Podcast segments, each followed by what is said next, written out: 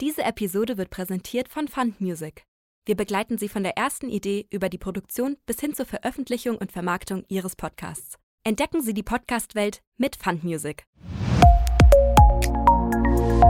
Herzlich willkommen zum heutigen Messe-Podcast. Mein Name ist Anna Heldmer und mein heutiger Gesprächspartner ist Ulrich Diefenbach von Compagna.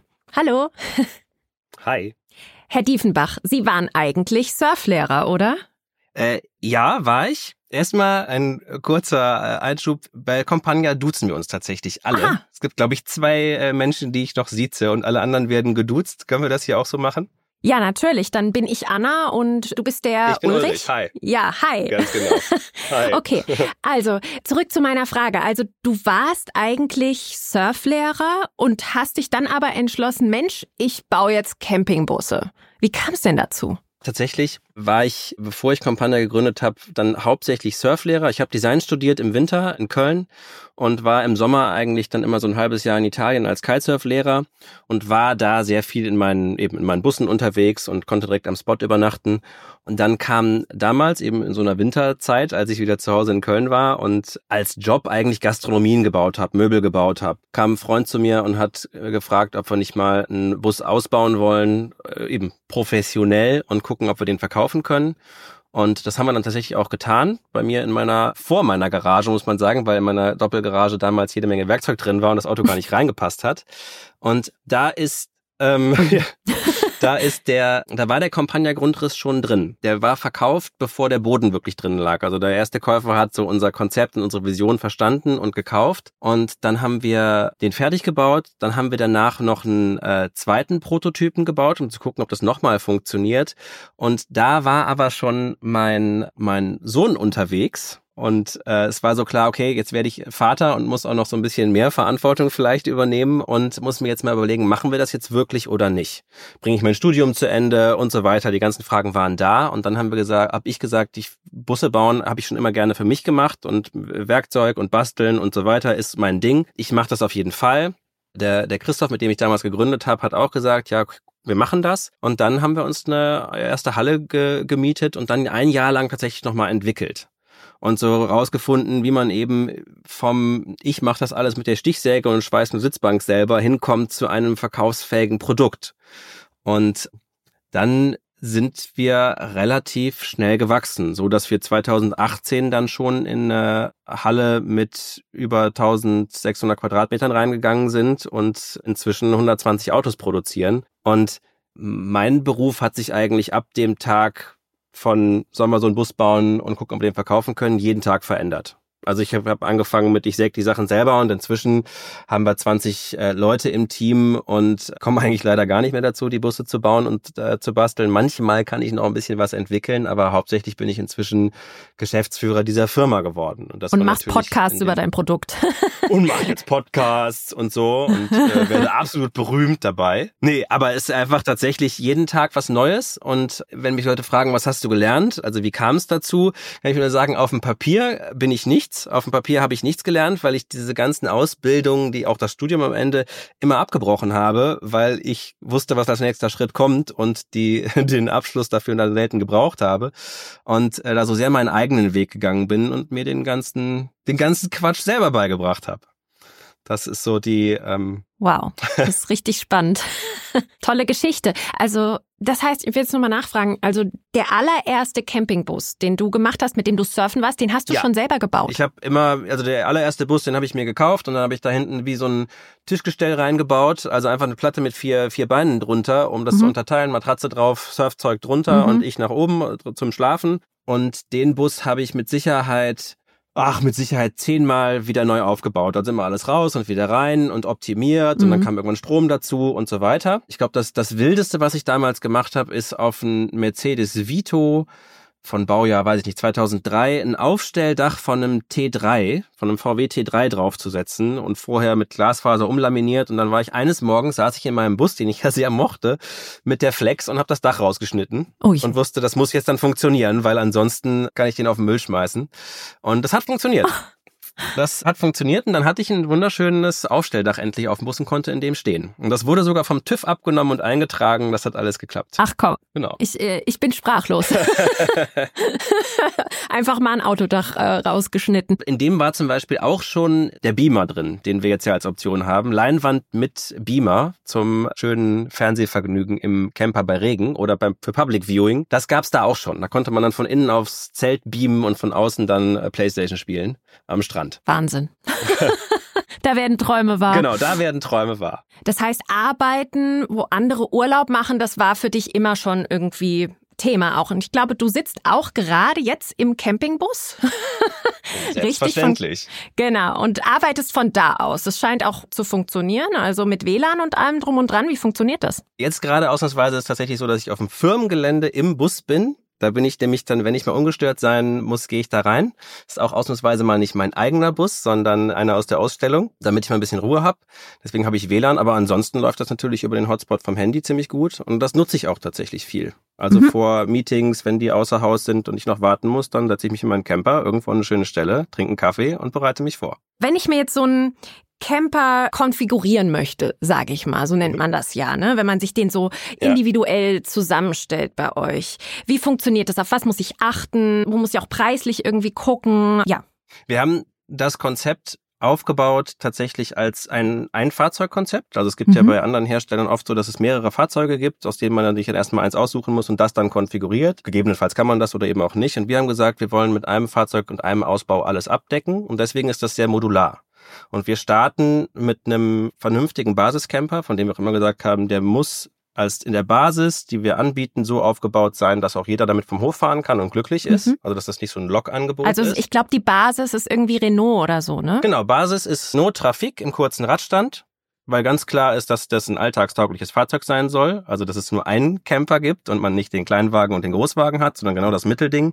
Deswegen auch nur der kurze Radstand und tatsächlich der Renault, weil er aus Preis-Leistungssicht besser war und weil er vor allem die besseren Maße mitbringt. Also beziehungsweise mhm. den Raum in diesem Maß fünf Meter lang, zwei Meter breit, zwei Meter hoch besser nutzt, weil er so kastig ist breiteres Bett im Aufstelldach und so weiter. Mhm. Wenn du jetzt sagst Mittelding, was meinst du damit? Meiner Meinung nach ist das der Kompromiss aus. Ich habe ein großes Alkovenwohnmobil, mit dem ich natürlich fantastisch wohnen kann über lange Zeit, was ich aber nirgendwo anders als auf dem Campingplatz nutzen kann.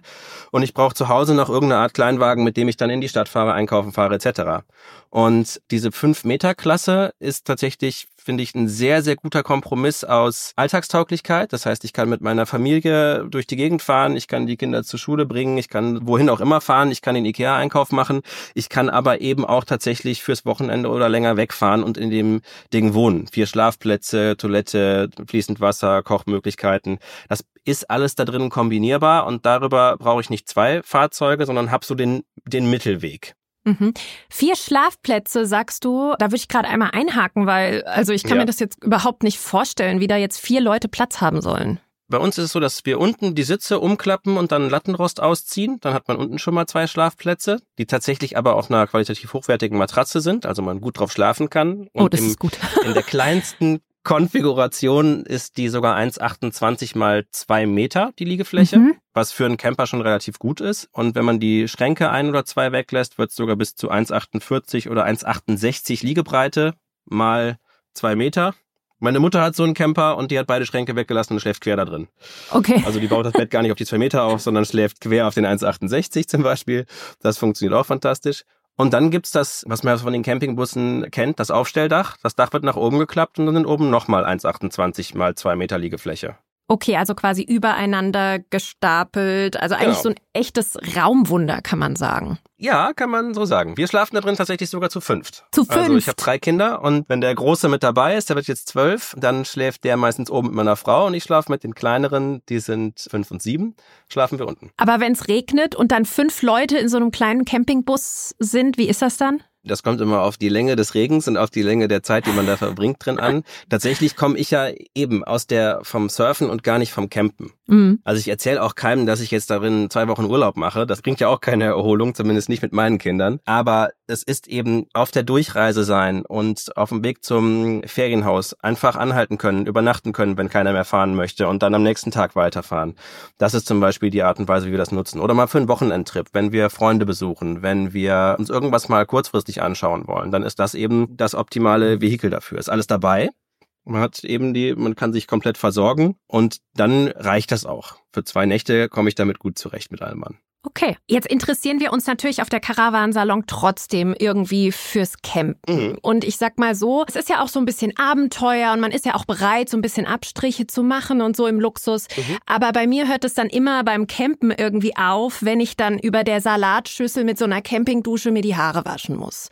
Was habt ihr denn da für Lösungen? Hat da Compagnia auch irgendwie mitgedacht und auch sanitäre Anlagen zumindest in irgendeiner Form eingebaut? Das Einzige, was wir nicht haben, ist Warmwasser. Mhm. Das macht in der Größe Ausbau, also ist das relativ schwierig zu implementieren. Allerdings habe ich da tatsächlich für das neue Küchensystem, was jetzt mit einer großen Gasflasche funktioniert, auch schon Ideen, wie man das umsetzen kann tatsächlich. Aber ansonsten, es gibt eine Toilette, wenn man die sich dazu kaufen möchte. Inzwischen sind das Trenntoiletten. Wir sind weg von den Chemietoiletten, weil die Trenntoiletten einfach deutlich praktikabler sind und einfach viel besser anzuwenden sind. Wahrscheinlich auch umweltfreundlicher, nehme ich an, oder? Ja, es ist halt keine Chemie. Man kann so einen Flüssigkeitsbehälter kann man auch mal ins Grüne kippen ja. und die Tüte kann man in Müll schmeißen und dann ist das alles okay und ist bei uns auch das, was wahrscheinlich am höchsten frequentiert ist, ist die Toilette, weil die Kinder die tatsächlich lieben und sehr viel nutzen, wenn wir unterwegs sind. Ja, das kann ich mir vorstellen, weil ich sag mal so auf einem normalen Campingplatz und wenn man jetzt keine irgendwie Toilette im Zelt hat oder so, ja. Ja, und auch da wieder tatsächlich im Alltag, nie wieder Raststätten-Toiletten. Mhm. Also einfach kurz anhalten, alle können auf die eigene Toilette gehen und dann fährt man weiter.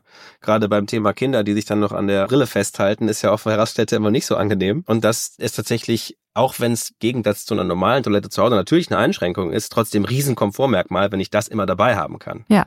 Ansonsten sanitäre Anlagen. Wir haben eine zweimal zwölf Liter Wasser an Bord mhm. und eine zwei Meter Brauseschlauch. Das heißt, ich kann mich vor den Camper stellen. Ich könnte mir auch ein Duschzelt, ein kleines aufbauen, aber ich kann mich auch davor stellen, einfach meine Haare waschen. Mhm. Eine Sache, die wir fast nicht machen, sind feste Waschbecken mit Ablauf das kennt man ja aus den größeren Klassen tatsächlich, dass man einen Abwassertank mit sich rumfährt. Und da haben wir gesagt, wir setzen eher darauf, dass wir, also eben, wenn man auf dem Campingplatz ist und duschen möchte, macht man das wahrscheinlich da in der Dusche. Ja. Und ansonsten ist es einfach viel praxisnäher, das Abwasser eben nicht entsorgen zu müssen, um mit sich rumzufahren, sondern vernünftiges Spülmittel und intensivfreies Shampoo zu benutzen und das dann tatsächlich, wenn es ökologisch vernünftig vertretbar ist, eben auch mal anders entsorgen zu können. Das heißt auch wieder ins Grüne zu kippen, Blumen damit zu gießen oder sonstiges.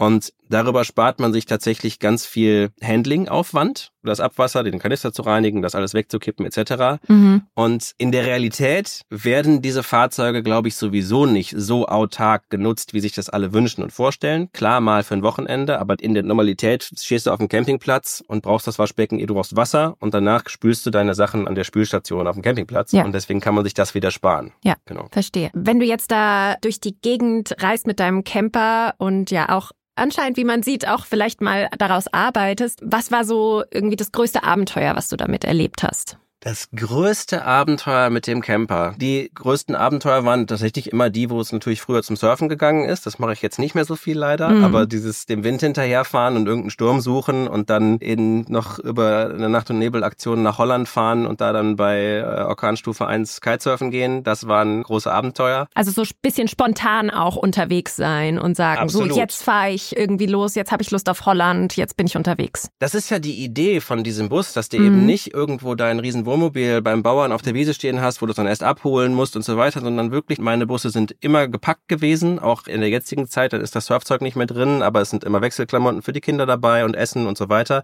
Und der ist immer startklar. Das heißt, es dauert zehn Minuten, alle sitzen drin und dann kann man einfach losfahren, weil man weiß, man kann auf jeden Fall, selbst wenn die Läden zu haben, noch Nudeln machen und man hat Wasser dabei. Und das war damals natürlich dann eben mit dem ganzen Sportspielzeug gepackt und wenn dann guter Wind da war und äh, die anderen Projekte abgeschlossen, konnte man direkt losfahren. Dann ging's los und dann kann man auch eigentlich direkt am Meer stehen bleiben, ne? weil es ist ja kein richtiger großer Campingbus und wo man jetzt irgendwie auf dem Campingplatz muss oder wie ist das von den Stellplätzen? In den meisten Fällen kann man am Meer nicht direkt stehen bleiben. Das ist schon auch für die kleinen Busse reglementiert. Ist natürlich deutlich weniger auffällig, solange man das Dach nicht aufmacht. Also man kann äh, entspannter mal irgendwo in der Nebenstraße übernachten. Das funktioniert schon, weil es eben nicht so ein komplett auf Camping ausgelegtes Fahrzeug ist, groß und weiß und nicht so auffällig. Aber der Traum vom völligen wilden Vanlife, der ist ja gar nicht ganz so realistisch. Mhm, verstehe. Also Wildcampen ist jetzt nicht, ne? genau. Zumindest nicht in Holland am Strand. Das haut dann nicht hin. Aber wo könnte ich das machen? Ach, es gibt in Dänemark gibt's durchaus auch Campingplätze, die mitten in den Dünen sind, zum Beispiel. Das ist dann zwar Campingplatz, aber es fühlt sich an wie in der Düne stehen und da läuft man einmal drüber und dann ist man direkt am Meer. Und was wir tatsächlich wahnsinnig viel nutzen, ist sowas wie Landvergnügen. Also dieses das Prinzip, ich stelle mich beim Bauern auf die Wiese mhm. und kauf bei dem vielleicht einen Käse und dafür kann ich aber gratis da stehen. Mhm. Und das ist so, finde ich, die perfekte Mischung aus der ein bisschen Infrastruktur, an die man angeschlossen ist und gleichzeitig das Gefühl von Freiheit, weil da steht vielleicht irgendwie am anderen Ende noch ein anderer und ansonsten hat man seine Ruhe und hat so ein bisschen genau die Mischung aus Wildstehen und doch angeschlossen sein. Genau, und der Käse wird dann auch direkt bei euch im Kühlschrank gekühlt wahrscheinlich. Also ich glaube, ihr habt eine Küche auch drin, ne? Na, selbstverständlich. Wir haben eine Küche, natürlich, sonst wäre es äh, erstens nicht zulässig. Ein Campingbus, ein eingetragener Campingbus in Deutschland braucht eine Küche, also eine Kochmöglichkeit. Die Küche haben wir tatsächlich so als Alleinstellungsmerkmal oder eines der Alleinstellungsmerkmale in der Schiebetür stehen, so wie das bei den großen Ducatos und Co. eben auch gemacht wird. Wenn man das eigentlich von California und Co. so kennt, sind die normalerweise eher auf der Fahrerseite verortet, diese Küchenblöcke. Und wir haben es genau andersrum gemacht. Wir haben es in die Küchentür gestellt. Warum? Damit man von innen und von außen kochen kann. Das ganze Ding ist ja entwickelt aus dem praktischen Nutzen. Dadurch, dass ich mit dem Ding unterwegs gewesen bin, mir immer meine Busse wieder neu aufgebaut habe, hat sich einfach wahnsinnig viel Erfahrung gesammelt die ich mit diesen Bussen gemacht habe. Und aus dieser Erfahrung heraus hat sich dieses Konzept erschlossen. Und da war eben relativ schnell klar, es macht überhaupt keinen Sinn, wenn ich mir irgendwas anbraten möchte, das mitten im Bus zu machen und alles riecht dann nach den Bratkartoffeln, sondern mhm. das mache ich doch eigentlich draußen, da wo das, wo das Campingleben stattfindet oder das, das Vanlife. Das will man ja heißt. auch, ne? Diesen kleinen Touch von Abenteuer irgendwie. Ich koche jetzt genau, im Freien. Genau. Und das ist eben, deswegen steht er bei uns in der Tür, da ist unten eine Kühlbox drin, die sogar Eiswürfel produzieren kann bei äh, egal welcher Außentemperatur. 36 36 Liter, 35 Liter, glaube ich. Volumen hat die, da passt einiges rein. Darüber haben wir inzwischen immer zweiflammige Kochfelder, entweder Gas oder Induktion. Das kann beides autark betrieben werden. Das heißt, ich kann okay. sogar stromautark kochen. Da habt ihr dann irgendwie so eine Batterie drin oder wie funktioniert das im Auto? Da haben wir tatsächlich, ja, normalerweise hat man da eine Batterie und einen Wechselrichter. Okay. Das ist auch wieder so eine etwas Compagna-typische Lösung, würde ich sagen, weil wir immer eben so praktikabel und sinnvoll wie möglich gestalten wollen, haben wir dafür eine, eine so eine große Powerbank genommen, so eine Powerstation, in der das alles integriert ist, damit diese teuren, aufwendigen Komponenten nicht im Fahrzeug verloren sind, in Anführungszeichen, sondern gerade zum Kochen diese Powerstation da steht. Die kann ich aber einfach auch, löse ich zwei Gurte und nehme die mit raus und mache damit die Gartenparty. Dann habe ich Strom oder im Strom im Schrebergarten oder für auf die so Musik oder was auch immer, ja. Ja, was auch immer. Ne? Die Beleuchtung für abends, dann habe ich 230 Volt on the go. Ich könnte das the theoretisch, kann ich mein Kochfeld und meine Powerstation mit rausnehmen und dann tatsächlich am Strand kochen abends. Und dann nehme ich alles wieder mit und der Bus lädt das Ganze auf. Und so funktioniert das stromautarke Kochen.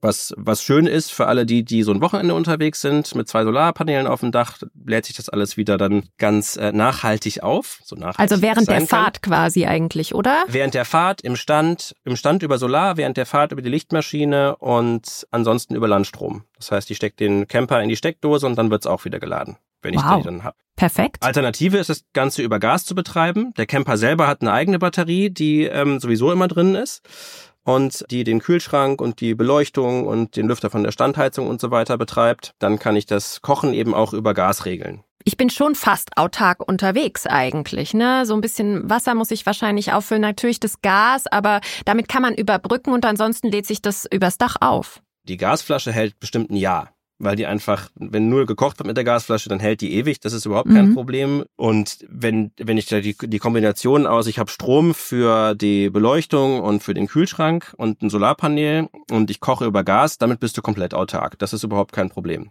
Da muss natürlich irgendwie an Wasser kommen, äh, immer mal wieder. Und 24 Liter ist jetzt auch nicht der Riesenwasservorrat, ist aber ein Vorrat an Wasser, den man in einer Zeit verbraucht, in der man seinen Wasserkanister sowieso dann gerne wieder reinigen würde. Mhm. Wenn ich nämlich 120 Liter Wasser dabei habe, muss ich die ja auch irgendwie sauber halten, weil wenn ich damit nicht dusche und das nur trinken möchte, 120 Liter Wasser sind nicht so schnell leer getrunken und gekocht. Irgendwann sind da Algen drin. Das Problem habe ich an der Stelle nicht. Das heißt, ich habe meistens sehr, sehr frisches Wasser dabei und alle zwei, drei Tage muss ich dann mal wieder auffüllen. Und okay. damit bist du autark, klar. Wow. Super. Wenn du jetzt sagst, ähm, du entwickelst deine Ideen für den Camper auch immer, während du unterwegs bist und während du den mhm. Camper selber benutzt, was ist da so das nächste, was du irgendwie, wo es dich in den Fingern juckt, das würde ich jetzt gerne einbauen? Ein Thema ist tatsächlich Warmwasser, weil das finde ich noch, noch so fehlt und es gibt so verschiedene Varianten, wie man an Warmwasser kommen könnte. Finde ich jetzt super. Aber das neue und ist auch, ist auch für dich das richtige Fahrzeug. genau. Tatsächlich darüber, dass wir dieses Gassystem jetzt eingebaut haben, ähm, wir hatten vorher äh, so Kartuschenkocher, so kleine. Und das ist mhm. haben wir gesagt, wir wollen das professionalisieren und wollen es gleich mobil halten, aber weg von diesen kleinen Kartuschen, die man dann irgendwie immer wieder wegschmeißen muss. Darüber haben wir eine Außensteckdose, eine Gasaußensteckdose am Fahrzeug, wo man seinen Grill anschließen könnte. Aber, und da suche ich noch das richtige Gerät, natürlich auch einen Gasdurchlauferhitzer den man mhm. außerhalb vom Fahrzeug betreibt, weil man es nicht drinnen darf. Und darüber hätte man dann auch warmes Duschwasser. Das heißt, man könnte dann außerhalb vom Camper duschen quasi. Also das Duschen würde genau. man auch nach außen in den Camper verlagern, ja. nicht nach drinnen, ja, wo vielleicht ja, auch genau. weniger Platz ist und die Leute eher schlafen, sondern wirklich nach außen dann. Genau. Okay. Genau. Aber dann könnte man sich warm abbrausen draußen und dann macht man noch einen Vorhang um die Heckklappe, da haben wir so ein Heckzelt, dann kann man unter der Heckklappe warm duschen. Da sieht einen keiner, da hat man seine Privatsphäre dann trotzdem und äh, das wäre eine Variante, die funktioniert, denke ich. Wir hatten jetzt gerade als neue Entwicklung eben diese Weiterentwicklung der Küche, dass man tatsächlich auch nicht nur in der Küchentür, sondern auch auf dem Heckauszug kochen kann. Das heißt, wenn mhm. das Leben hier drin tobt und alle am Tisch sitzen, kann ich mir meinen Kocher auch direkt mitnehmen, hinten auf dem Heckauszug aufbauen und unter der Heckklappe kochen. Also ich habe so einen eigenen Küchenbereich mit einer sehr großen Arbeitsfläche und das Waschbecken kann auch mit nach hinten wandern und so weiter. Das ist alles wie immer sehr, sehr variabel. Dann ist als nächst, ähm, als nächster Schritt sind noch ein paar Module geplant. Das heißt? Wieder den Kunden mehr Möglichkeiten zur Personalisierung zu geben. Zum Beispiel eine Mittelkonsole zwischen den Fahrersitzen, die sich ja drehen lassen. Da nochmal was mehr an Stauraum und Ablagefläche zu schaffen. Oder wir haben im hinteren Bereich, sitze ich gerade drauf, diese zwei Einzelsitze, die man ja frei verschieben kann, einzeln ausbauen kann, dass da einen rausnehmen können und vielleicht noch ein Schrankmodul reinsetzen oder tatsächlich Waschtischmodul. Mhm. Solche Geschichten, das ist was, was ähm, demnächst ähm, für den kleinen Trafik hier kommen könnte. Das heißt, du sprichst jetzt auch schon diese Module irgendwie an. Das heißt, also ich bin jetzt keine klassische Camperin, aber mit dem warmen Wasser, da hast du mich so ein mhm. bisschen. Ja. da wäre ich jetzt wahrscheinlich auch bereit, mal verstärkt campen zu gehen. Und wenn ich mir jetzt einen Camper kaufen möchte und dann aber irgendwie denke, wie ist das mit den Modulen? Muss ich direkt von Anfang an äh, das komplette Paket irgendwie bestellen oder kann ich da auch irgendwie nachträglich aufrüsten? Bei Compagna ist es tatsächlich so, dass wir gesagt haben, wir wollen das nachrüstbar gestalten und realmodular. Also nicht nur, ich kann am Anfang einmal ein paar Sachen aussuchen, sondern wirklich die meisten Leute, die sich so einen äh, Bus zusammenstellen, sind tatsächlich nicht Camping erfahren. Es gibt natürlich ein paar, die dann den dritten oder vierten Camper in ihrem Leben haben und genau wissen, was sie wollen, aber die meisten starten da relativ frisch rein, gerade in den letzten Jahren. Ganz, mhm, also so Leute ganz wie so Leute ich. wie du, genau. Und die können tatsächlich bei uns mit einem guten Basismodell starten, was auch dann relativ günstig ist und dann erstmal lernen, wie das so funktioniert und was sie so brauchen und ob dann der Schrank noch dazu muss oder der Heckauszug oder dann eben noch eine Markise außen dran oder ob man nachher hingeht und sagt, ja okay, ich will jetzt autarker sein, also lasse ich mir Gas oder ähm, die Powerbank einbauen Das ist alles aufwärtskompatibel, das heißt, ich kann immer wieder nachrüsten und tatsächlich auch haben wir es so hingekriegt, dass bis auf die aller, allerersten äh, Fahrzeuge, die jetzt rumfahren, passen alle Bohrabstände, alle Lochungen, alle Raster so zusammen, dass jetzt auch noch Leute kommen können, die sich ihren Compagnia 2019 gekauft haben und da jetzt die neue Küche reinsetzen mit dem Gassystem und so weiter. Das heißt, alle können in der Compagnia-Familie sich weiterhin irgendwie auf dem neuesten Stand halten, wenn sie denn möchten.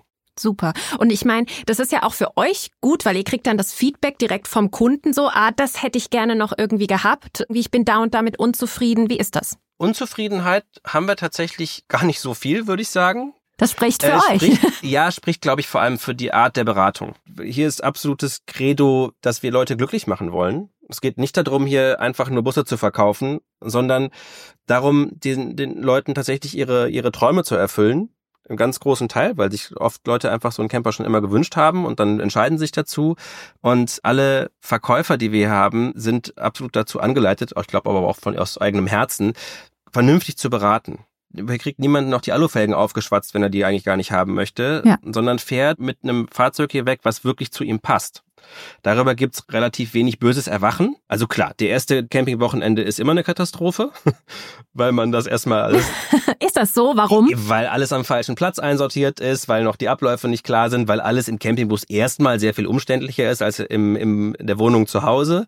Und da ist das immer so eine Findungsphase. Man muss sich noch so ein bisschen einspielen. exakt. Und auch die Findungsphase, was, was brauche ich denn? Und was hätte ich denn eigentlich noch mitnehmen wollen? Und wie, wie viel Geschirr oder wie groß ist das Geschirr? Oder wo, wo habe ich denn am besten eigentlich meine Unterhosen geparkt, damit ich dann da morgens drankomme und keinen aufwecken muss und so. Wo hat man die am besten Wir gepackt? haben hinten Kleiderschränke, da ist so einer hinter mir. Und wenn man beide hat, dann gibt's vier Klappen und jeweils dann noch so ein kleines Fach davor. Dann kann eigentlich jeder von den vier Leuten, die mitfahren, seine eigene Klappe und sein kleines Fach haben und dann kann man sich da ganz gut organisieren.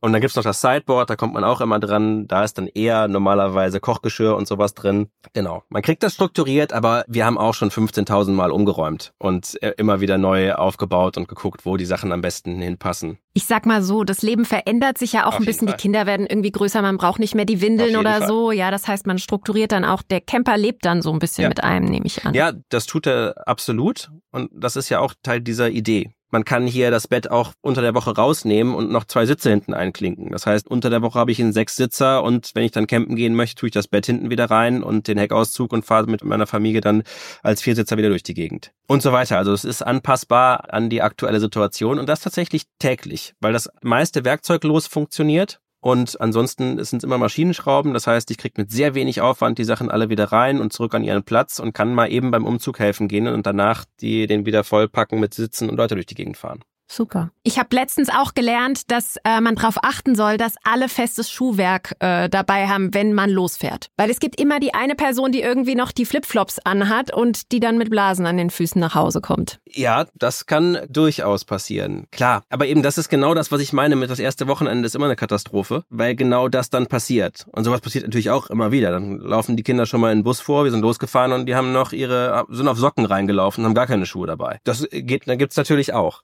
Aber das sind ja eben auch wieder andersrum die, die kleinen Mhm. Abenteuer. Ich glaube, der ultimative Campingtipp für alle, die das machen wollen, ist einfach Ruhe und Gelassenheit und Flexibilität im Kopf. Damit lassen sich die meisten Situationen regeln. Ich glaube, das war ein schönes Schlusswort. Ja, Uli, Ulrich. Ja. Ich weiß gar nicht so genau. Wenn man jetzt Fragen hat zu Compagna, Ja. wo kann ich mich hinwenden? Wenn es Fragen zu Campagna gibt, dann ist es tatsächlich die erste Anlaufstelle eigentlich immer unsere Homepage, da äh, www.compagna.de, Compagna mit K-O-M-P-A-N-J-A. Da sind übrigens auch ganz tolle Bilder drauf, wie ihr unterwegs seid, glaube ich, ne? Mit dem Camper. Ja, aus vielen Situationen äh, haben wir tatsächlich schöne Fotoshootings gemacht. Dann auch in den Campern übernachten, also die wirklich nutzen und das dann auch so ein bisschen äh, mit fotografieren. Ja, auf der Homepage findet man eigentlich alle Informationen, die man so braucht. Ansonsten einfach anrufen oder tatsächlich auf Instagram, Compagna Instagram, Facebook. Wir sind auf allen Kanälen unterwegs. Es gibt auch einen YouTube-Kanal. Und was wir tatsächlich jetzt auch noch ins Leben gerufen haben, das ist eine sehr schöne Sache, ist ein Botschafterprogramm. Das heißt, Compagna Familienmitglieder, also Menschen, die schon einen Compagna haben, zeigen Interessierten ihren Compagna vor Ort. Da gibt's eine Landkarte auf der Homepage, da kann man gucken, wer ist bei mir am nächsten dran. Und dann kann man da hinfahren und muss nicht den weiten Weg von München bis hier hoch nach äh, Brühl bei Köln, sondern kann eben tatsächlich in München sich dann Compagna anschauen und wenn das dann alles schön ist, dann herkommen und den hier nochmal konfigurieren. Das sind, glaube ich, die besten Kontaktpunkte und ansonsten Messen, Veranstaltungen, da wo wir halt so unterwegs sind. Ja, wir sind am Ende unseres Podcasts zu Compagna angelangt und ich bedanke mich bei dir für das Gespräch und auf Wiedersehen. Ich bedanke mich auch. Macht's gut. Ciao, ciao. Tschüss.